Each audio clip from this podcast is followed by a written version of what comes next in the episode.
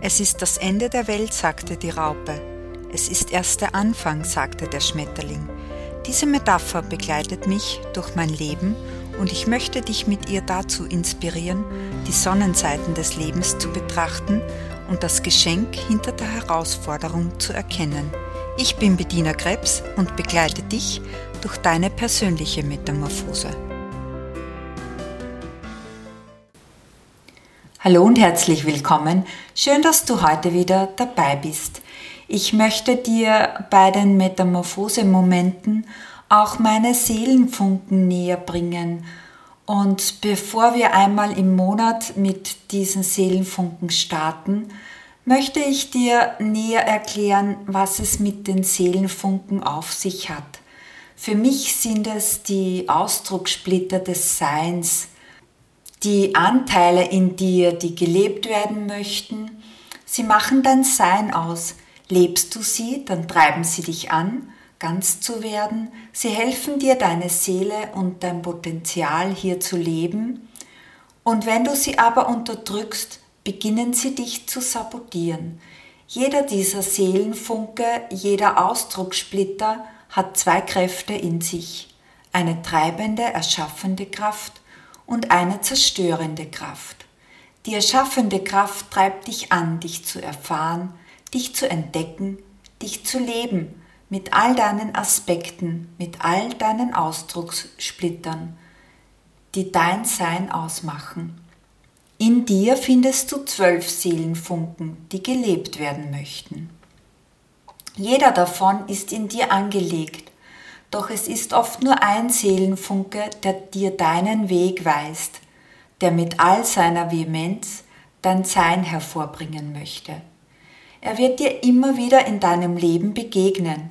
Er macht dich und dein Wesen aus. Gelebt erfüllt er dich auf allen Ebenen, weist dir den Weg und unterstützt dich auch bei Rückschlägen. Nicht gelebt kommt die zerstörende Energie zum Vorschein, die sich so lange und so vehement aus dem Untergrund erhebt, bis du dich mit ihr versöhnst und somit beginnst ihre positive Energie und Kraft zu leben. Oft werden wir von unserer Umwelt schon lange als das erkannt, was wir sind, doch wir wollen es nicht wahrhaben. Du willst nicht als das gesehen werden, was du bist. Warum ist das so? Meist siehst du nicht den positiven Aspekt in dir, sondern du siehst nur das, was du bist, wenn du den Seelenfunken in dir nicht lebst. Die unerlöste, die Schattenseite. Natürlich ist diese Seite auch in dir, denn du lebst hier auf der Erde und auf der Erde herrscht Dualität. In der Dualität kannst du dich entscheiden, welchen Weg du gehen willst. Den Weg der Liebe oder den Weg der Dunkelheit. Und manchmal musst du auch zuerst in die Dunkelheit eintauchen, damit du dann erkennst, wie es ist, wenn du im Licht lebst. Der Schatten hilft dir, das Licht zu erkennen und zu leben. Der Schatten ist dein Freund, und wenn du ihn nicht länger als deinen Feind, als deine Bedrohung siehst, dann kannst du mit ihm Frieden schließen und dich mit ihm versöhnen. Du kannst in die Non-Dualität eintauchen, nicht dauerhaft, aber immer mehr, Stück für Stück.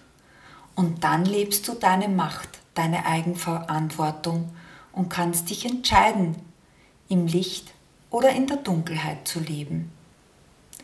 Und wenn du in der Eigenverantwortung bist, kannst du auch mal im Dunkeln leben, aber der Unterschied ist der, dass du es dann bewusst tust. Du stehst vor der Wahl und du sagst dir, dass du genau das jetzt erleben möchtest. Und das ist gelebte Eigenverantwortung. Genau dann, bist und wirst du frei. Und nun zu den Seelenfunken. Jeder von uns hat alle Seelenfunken in sich.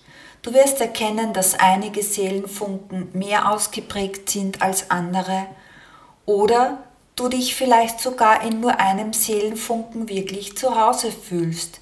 Es gibt Menschen, bei denen ein Seelenfunken über 90 Prozent der Dominanz ausmacht und bei anderen ist es ein Zusammenspiel zwischen drei bis fünf Seelenfunken, die stark ausgeprägt sind.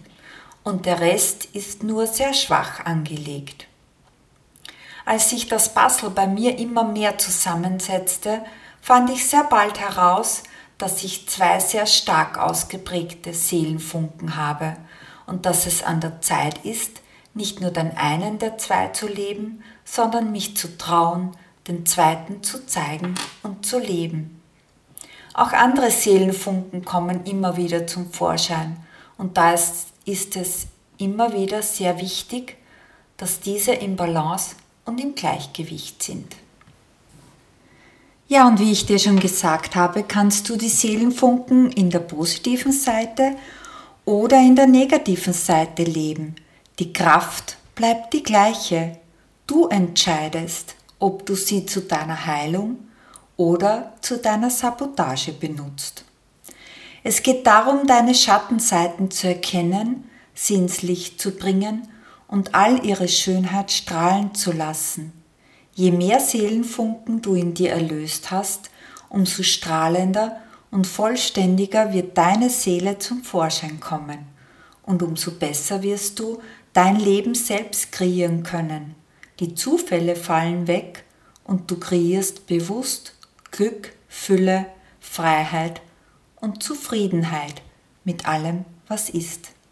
Wie kann es nun sein, dass Seelenfunken uns im Positiven gelebt so viel Kraft und Stärke geben und wenn wir sie nicht leben, sie uns in das negative Gelebte leiten? Unser Wesen leitet uns, unsere Seelenfunken zu leben. Schon als Kind sind wir die Prinzessin, der Kämpfer, der Forscher oder der Entdecker. Wir spielen die Mutter, die Rebellin, die alte Oma und haben Spaß daran, uns zu verkleiden und in Rollen zu schlüpfen. Doch was passiert in uns, wenn uns jemand sagt oder vorlebt, wie schlecht es ist, sich in den Mittelpunkt zu stellen, wie viele Gefahren es birgt, seine Wahrheit zu leben, wie viel Angst du doch haben musst, wenn du hinter jede Ecke siehst. Und dann beginnen wir, unseren am stärksten ausgeprägten Seelenfunken zu verleugnen. Je mehr wir diesen Seelenfunken aber in uns unterdrücken, desto frustrierter und unglücklicher werden wir und desto mehr leben wir unsere unerlöste Seite, den Angsthasen, die Zerstörerin, das Opfer oder die Bettlerin. Doch was passiert, wenn wir auch da hören, dass es nicht richtig ist, so zu sein? dann kommen wir immer mehr in einen Gewissenskonflikt in uns. Die erlöste Seite möchte immer mehr gelebt werden und die unerlöste Seite treibt uns immer mehr in die Angst, Wut, Enttäuschung. Wenn du aber beginnst, deine Seelenfunken zu erforschen und zu erkennen, wirst du immer mehr in deine Mitte, in deine Schöpferkraft und in deine Erlösung kommen. Und wenn wir jetzt auf den Jänner gehen, im Jänner ist der Seelenfunken die Entdeckerin der Angsthase besonders aktiv. Und nächste Woche möchte ich äh, dir dann genau sagen, was du tun kannst, um die Entdeckerin zu stärken und deinen Angsthasen im Zaum zu halten. Ich werde dir verschiedene Möglichkeiten zeigen und freue mich, wenn du wieder dabei bist.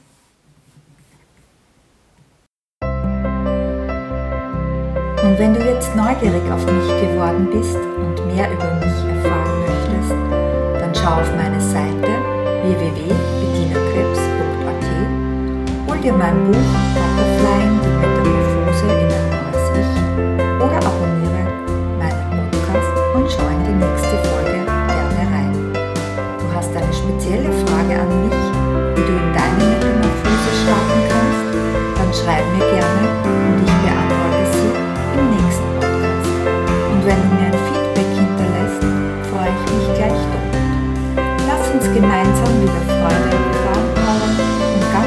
Schmetterling.